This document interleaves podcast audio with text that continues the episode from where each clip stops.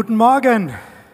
Schön, dass ihr da seid. Schön, dass ihr Konfis da seid. Das ist der letzte Tag, wo wir euch Konfis nennen dürfen, weil ab morgen ist alles anders. Wer von euch hat schon mal darüber nachgedacht, warum er eigentlich hier auf dieser Welt ist? So wenig. Wenn du Kinder fragst, wofür wurdest du geboren, wofür bist du auf dieser Welt, dann ist die Antwort eigentlich sehr einfach. Kinder sagen zum Spielen und zum Spaß haben. Und ich glaube, das stimmt. Dafür sind Kinder da, zum Spielen und zum Spaß haben, zur Freude der Eltern und anderer Menschen.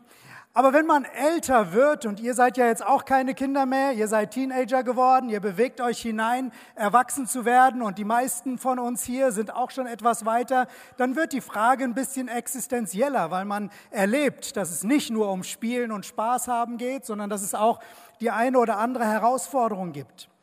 Und so viele Menschen konnten diese Frage aber nicht wirklich für sich beantworten, und deswegen schieben sie sie zur Seite. Wofür sind wir hier? Ich habe der Predigt den Titel gegeben, wofür du geboren wurdest, weil ich glaube, es ist elementar wichtig, dass wir verstehen, warum sind wir eigentlich hier?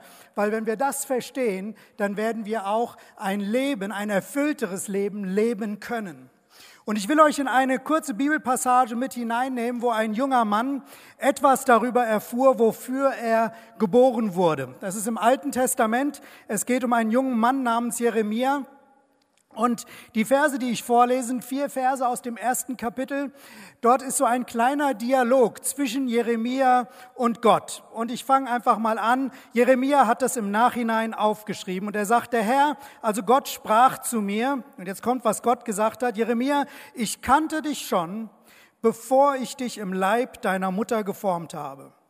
Schon vor deiner Geburt habe ich dich dazu bestimmt, dass du den Völkern meine Botschaften überbringst. Eine ganz interessante Aussage. Bevor ich weiterlese, möchte ich hier einfach mal kurz einhaken. Gott sagt hier zu Jeremia, dass eigentlich bevor du existiert hast, hast du schon in meinen Gedanken existierst. Bevor du geformt wurdest im Körper deiner Mutter, bist du schon in meinem Herzen gewesen und ich habe etwas geplant mit dir. Und ich glaube, das ist etwas, was viele Menschen nicht verstehen, aber es ist etwas, was die Bibel uns ganz deutlich vor Augen malt und nicht nur für Jeremia, sondern für einen jeden Menschen.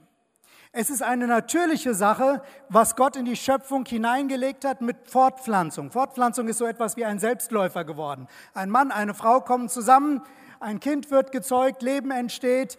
Das ist ein natürlicher Prozess.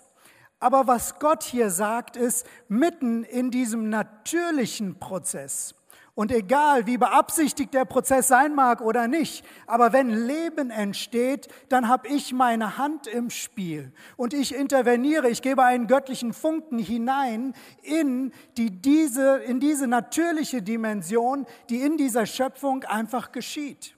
Ich forme dich. Das heißt, ich schaue, was für eine Persönlichkeit da entsteht. Das heißt, bei dem Entstehen der DNA deiner Persönlichkeit, deiner Fähigkeiten, deiner Möglichkeiten war mehr als nur ein natürliches Geschehen in dieser Schöpfung, sondern die Bibel sagt uns, dass Gott daran beteiligt ist.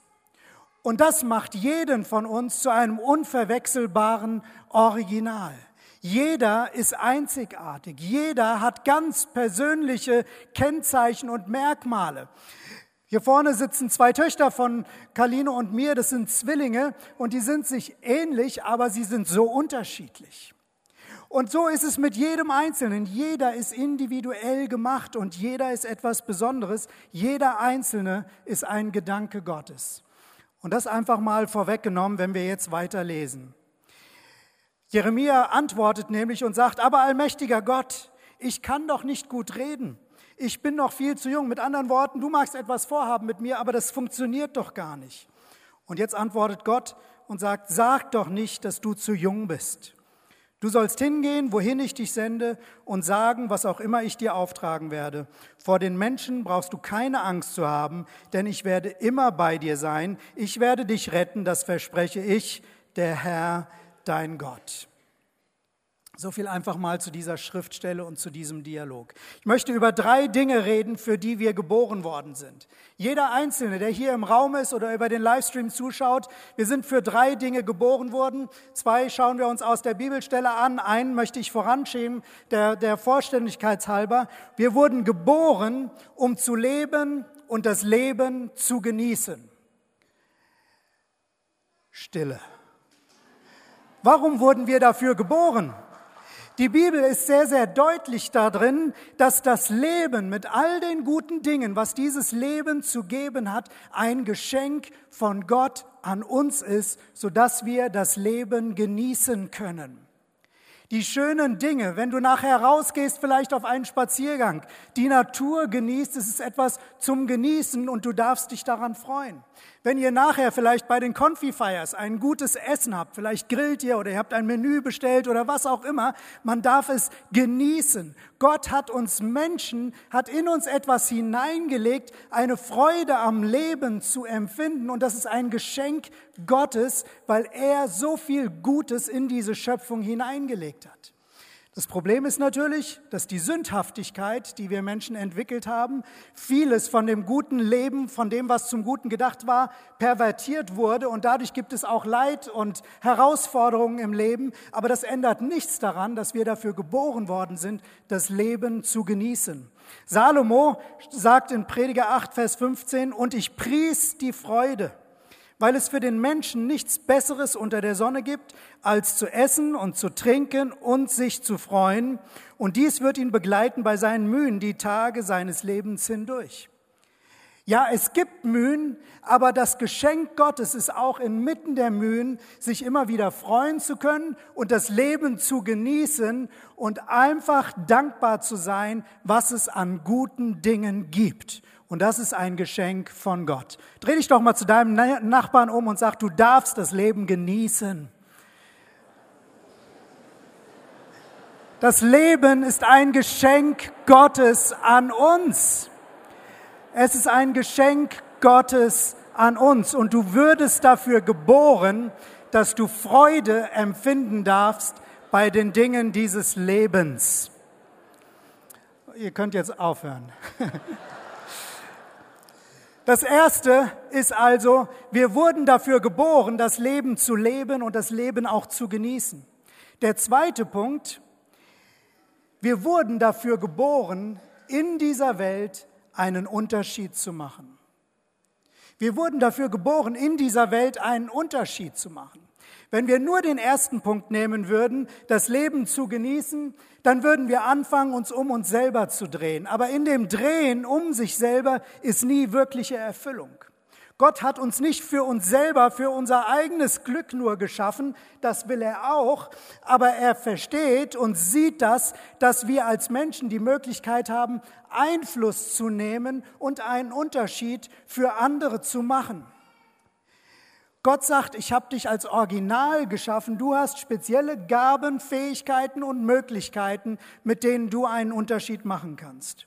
Und dabei geht es mir heute gar nicht so sehr um die großartige Bestimmung, wenn jemand wie Jeremia ein Prophet war für viele Völker. Es geht mir nicht darum, dass du vielleicht eine besondere musikalische Begabung hast, hochbegabt bist und dadurch Hunderttausende vielleicht berührst, sondern es geht mir um die normalen Menschen wie wir. Wir alle wurden mit einem Zweck geboren, nämlich einen Unterschied zu machen mit dem, was Gott uns gegeben hat mit dem, was wir können, mit dem, was du kannst. Und ich denke da zum Beispiel an eine Frau, die heranwächst und in die Gott das Potenzial hineingelegt hat, eine Mutter für Kinder zu sein und Kinder zu lieben und Kinder zu erziehen und Kinder in der Entwicklung zu fördern und zu begleiten, sodass diese Kinder ein selbstständiges und gutes Leben führen können. Was für einen Unterschied macht diese Frau für das Leben ihrer Kinder, dadurch, dass sie sich Tag für Tag Zeit nimmt und da hinein investiert. Ja, es mag manchmal herausfordernd sein, aber was für ein Unterschied. Der Unterschied, den wir machen, der kann so vielfältig sein. Jeder von uns hat die Fähigkeit zu kommunizieren. Und wir können unsere Worte auf unterschiedliche Art gebrauchen. Wir können sehr nichtssagend etwas sagen Oder wir können Worte gebrauchen, um Menschen aufzubauen oder zu ermutigen. Vor etwa anderthalb Wochen war ich mit meiner Frau zusammen essen. Wir waren in einem Restaurant und ähm, da war eine sehr aufmerksame Kellnerin und die hat gesehen, dass wir in so einem Bereich gesessen haben, wo Kaline gefroren hat und dann hat sie uns einen neuen Tisch, ähm, an einen neuen Tisch gebracht. Und sie war sehr Aufmerksamkeit und hat uns während des ganzen Essens einfach gut versorgt, nicht aufdringlich, aber sehr aufmerksam auf eine gute Art, so dass wir uns entschieden haben, ihr am Ende ein gutes Trinkgeld zu geben. Aber ein Trinkgeld reicht für meine Frau nicht. Meine Frau ist Spezialist darin, Worte einzusetzen, um Menschen positiv zu ermutigen. Und als diese Kellnerin kam, um zu kassieren, ich habe ihr das Trinkgeld gegeben, hat Kalina angefangen und hat darüber geredet, wie wohl sie sich gefühlt hat bei dieser Kellnerin, hat sich noch einmal bedankt, dass sie so aufmerksam war und hat ein Lob nach dem anderen hervorgebracht, dass das Essen gut war und so gar nicht so endlos viel, aber einfach von Herzen. Und diese Kellnerin stand da, war relativ sprachlos und nach einem Augenblick sagte sie, ich krieg richtig Gänsehaut. Das hat mir noch niemand gesagt. Und dann lief gerade ihr Chef vorbei und dann hat sie gesagt, komm mal gerade her und hör mal zu, was die Frau zu sagen hat.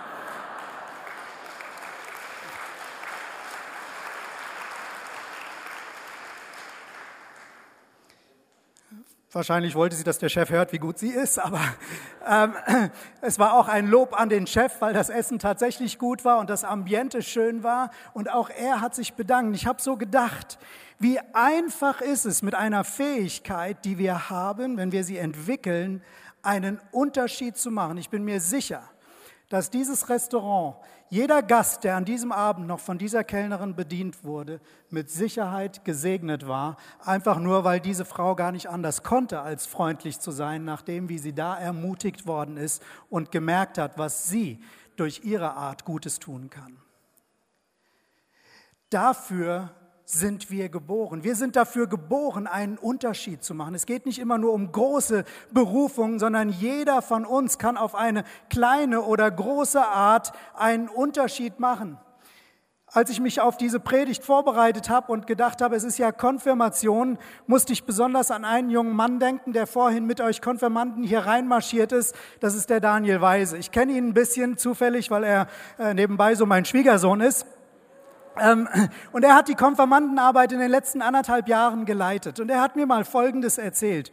Er hat gesagt, weißt du, Thomas, ich bin ja als Kind schon mit ADS ähm, diagnostiziert worden und habe unter ADS gelitten. Also ähm, immer unruhig zu sein, verrückte Dinge zu machen, sich leicht ablenken zu lassen und eigentlich verrückt zu sein und nicht so richtig sortiert zu sein. Es waren oft Herausforderungen. Aber irgendwann habe ich gemerkt, dass ADS nicht nur eine Herausforderung ist, sondern dass ich es zu einer Stärke machen kann. Und neulich saß ich mit einer Mitarbeiterin und Daniel zusammen und die Mitarbeiterin sagte, weißt du Daniel, ich glaube, die Konfirmandengruppe ist so cool, weil du verrückt genug für diese Jungs und Mädels bist. Und ich glaube,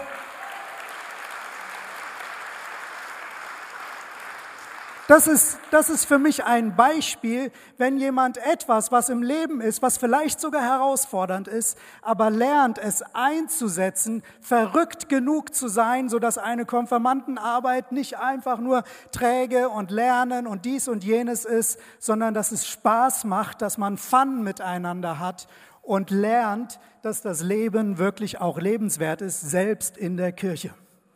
Und erst recht in der Kirche.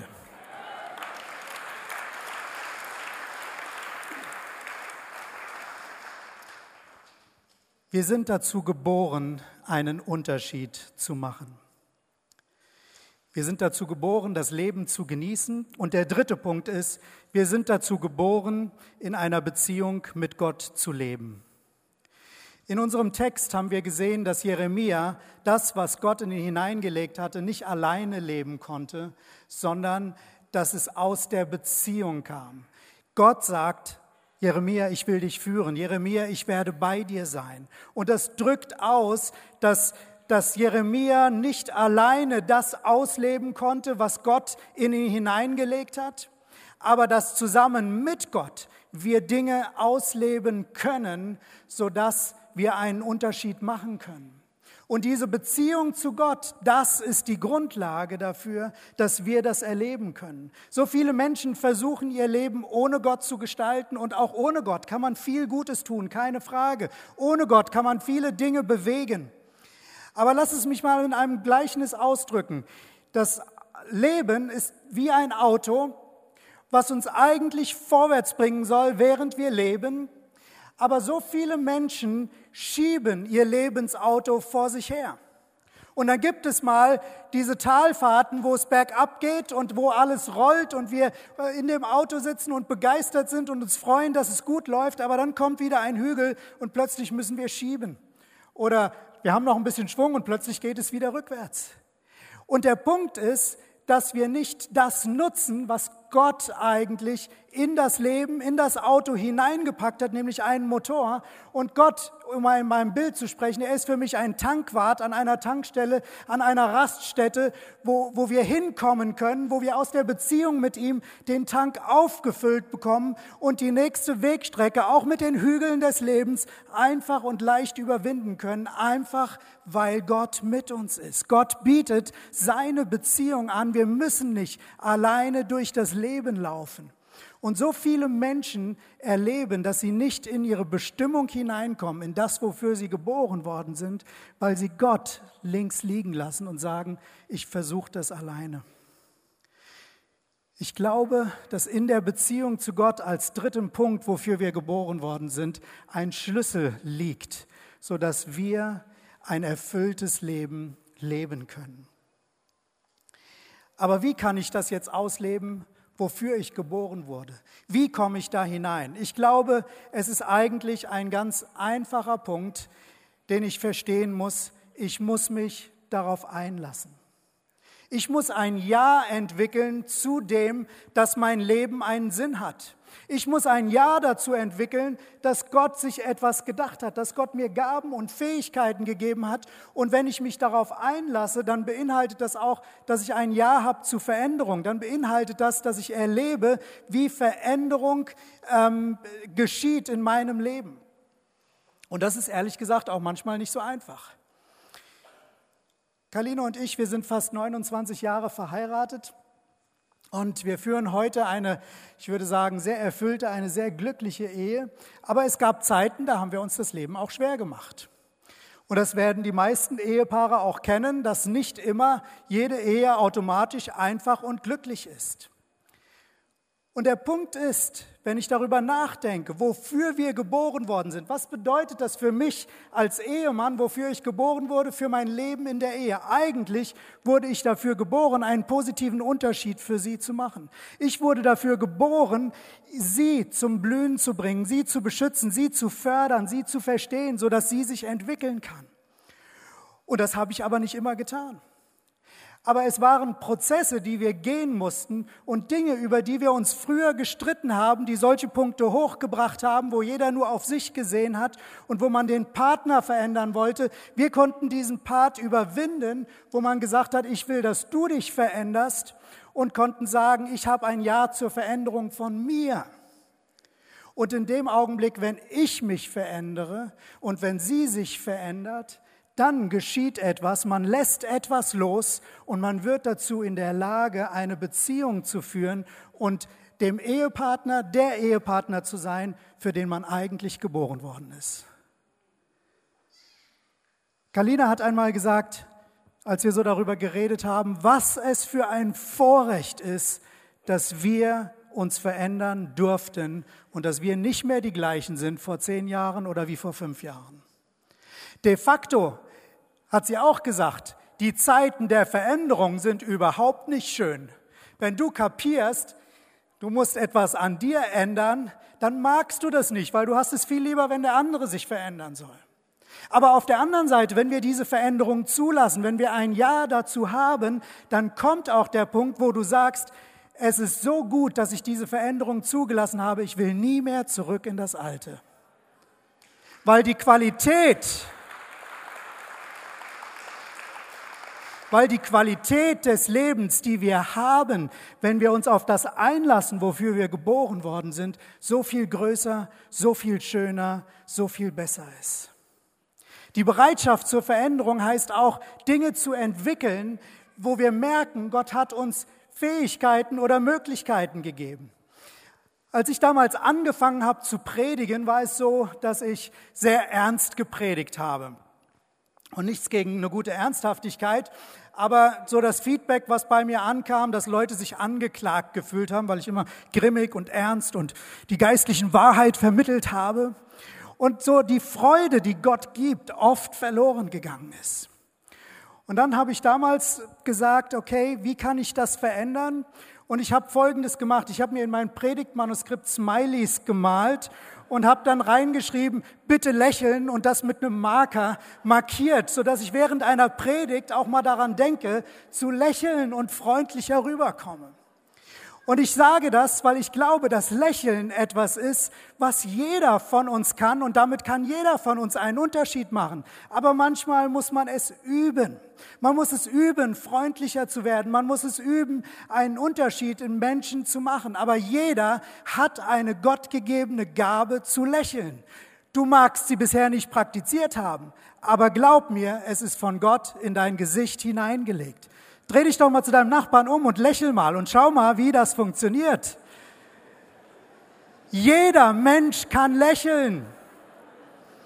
Und mit unserem Lächeln können und dürfen wir einen Unterschied machen.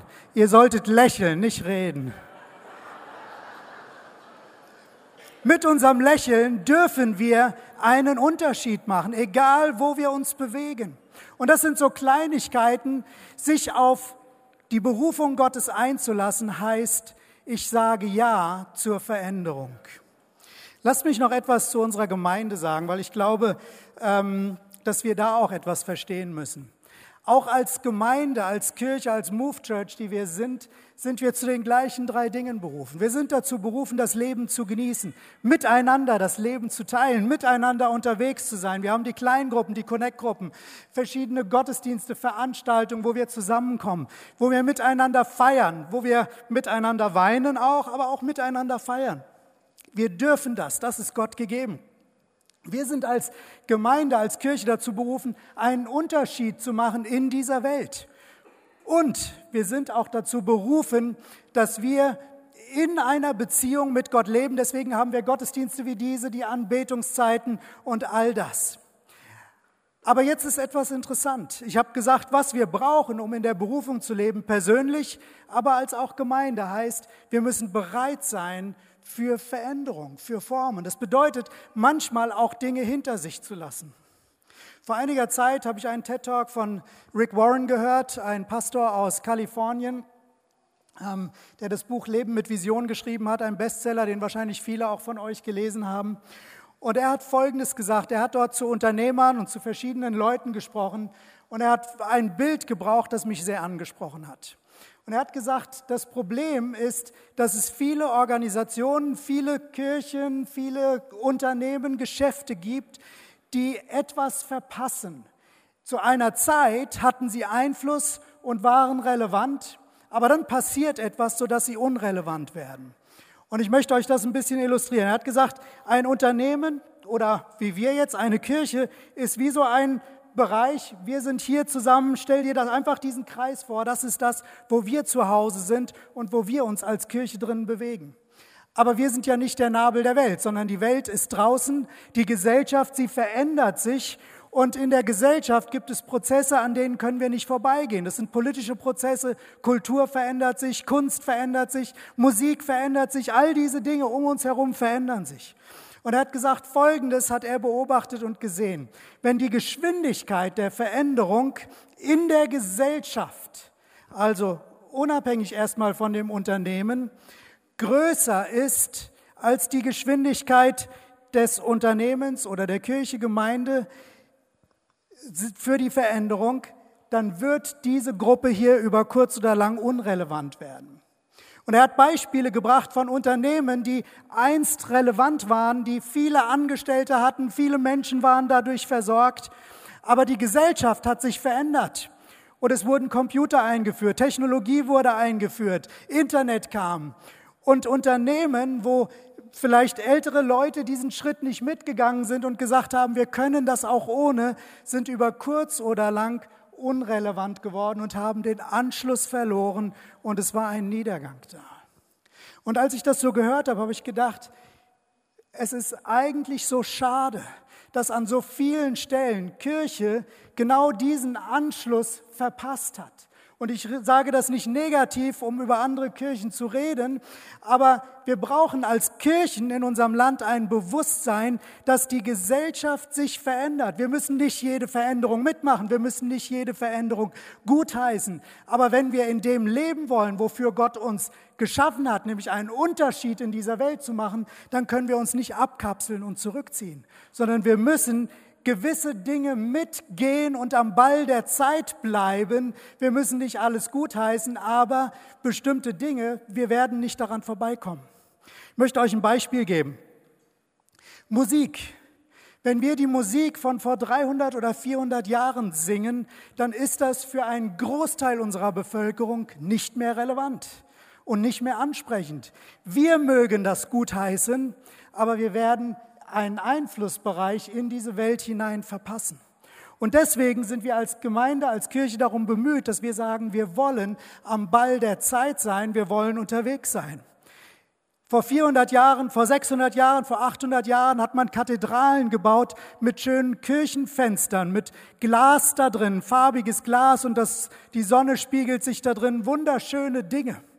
Und ehrlich gesagt, als wir dieses Gebäude vor 14 Jahren gebaut hatten, hatten wir überlegt, ob wir an den Seitenfenstern auch solche Kirchenfenster machen. Aber ich glaube, dass es die richtige Entscheidung war, dass wir mobile, sich bewegende Kirchenfenster bei uns haben, dass wir Lichteffekte nutzen, weil das ist das, wie die Zeit heute tickt und was für die Menschen von heute viel relevanter ist. Mit alten Kirchenfenstern würde man einen bestimmten Teil der Bevölkerung noch erreichen und die würden das gut finden. Aber als Gemeinde ist es so wichtig, dass wir am Ball der Zeit bleiben und modern bleiben, damit wir einen Unterschied in dieser Welt machen können. Und das bedeutet aber auch Schmerz und Herausforderung. Es bedeutet, dass wir Dinge loslassen müssen. Für mich ist mein Vater ein Vorbild, der sich entschieden hat, in dieser Gemeinde zu sein, obwohl er die Kirchenlieder, mit denen er groß geworden ist, liebt. Und das war sein geistliches Zuhause. Aber er hat damals gesagt, ich möchte in einer Kirche sein, die Teil oder die in diese Welt hinein eine Auswirkung hat, die modern ist. Und was wir brauchen ist, wir brauchen dieses Bewusstsein. Wir brauchen ein Ja zur Veränderung. Wir brauchen aber auch ein Ja dazu, dass Veränderung immer wieder herausfordert. Für mich als Pastor ist es eine Sache zu sehen, wir haben in der Gemeinde innovative Leute, die immer vorwärts wollen, die gar nicht genügend Veränderung wollen und andere Leute, denen Veränderung durchaus auch schwerfällt. Und da eine Balance drin zu finden, eine Wertschätzung gegenseitig zu finden, ist so wichtig für eine Kirche wie die unsere, aber auf keinen Fall in den Punkt zu kommen, zu sagen, wir wollen keine Veränderung mehr. Als Andreas diese Gemeinde gegründet hat vor 28 Jahren, war eine Sache, die er uns gesagt hat damals, diese Gemeinde, wenn wir sie so bauen, wie wir die Vision haben, dann wird es immer eine Baustelle sein. Und genau das erleben wir 28 Jahre lang. Wir sind unterwegs, aber wir erleben auch, dass wir als Gemeinde einen Unterschied im Leben von so vielen Menschen machen dürfen. Und als Konfirmanden möchte ich euch sagen, ihr hattet das Privileg, für anderthalb Jahre euch in diesem Bereich zu bewegen. Ihr seid jetzt in dem Bereich, wo ihr hineinkommt, erwachsen zu werden, eure Entscheidungen selbstständig zu treffen. Es ist nicht mehr der Glaube eurer Eltern, sondern euer eigener Glaube ist gefragt. Und auch ihr werdet herausgefordert sein, genau in diesen drei Dingen zu leben. Ihr dürft das Leben genießen, ihr sollt wissen, ihr seid dazu berufen, einen Unterschied in dieser Welt zu machen und ihr seid dazu berufen, in einer Beziehung mit Gott zu leben. Das ist das, was Gott für euch hat.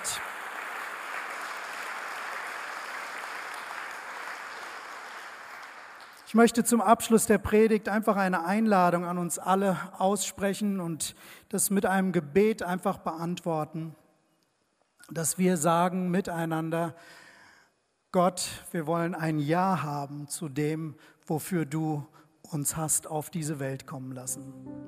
Vielleicht hat dich der Punkt angesprochen, dass du das Leben genießen sollst, dass Gott sich wünscht, dass du das Leben genießt. Vielleicht hat es dich angesprochen zu sagen, ich will einen Bereich entwickeln oder besser werden, um ähm, einen Unterschied zu machen. Oder vielleicht ist es der Bereich, dass du sagst, die Beziehung mit Gott, das ist das, was mich anspricht. Lasst uns die Augen schließen zum Gebet. Vater im Himmel, wir danken dir einfach, dass du in diese Welt gekommen bist, durch deinen Sohn Jesus Christus und dass du uns den Weg bereitet hast, sodass wir als Kinder Gottes in der Berufung leben können, in der Bestimmung leben können, wofür wir tatsächlich geboren wurden. Danke, dass heute niemand hier ist, der ein Produkt des Zufalls ist, sondern jeder hier ist von dir gewollt. Jeder hier ist von dir her gewollt und geliebt und angenommen.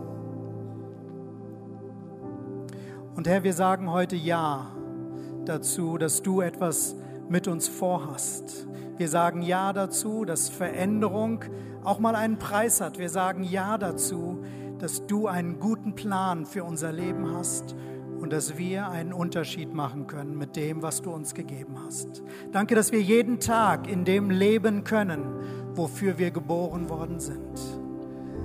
Danke, Herr, dass du uns geliebt hast und uns einen Sinn gegeben hast in diesem Leben.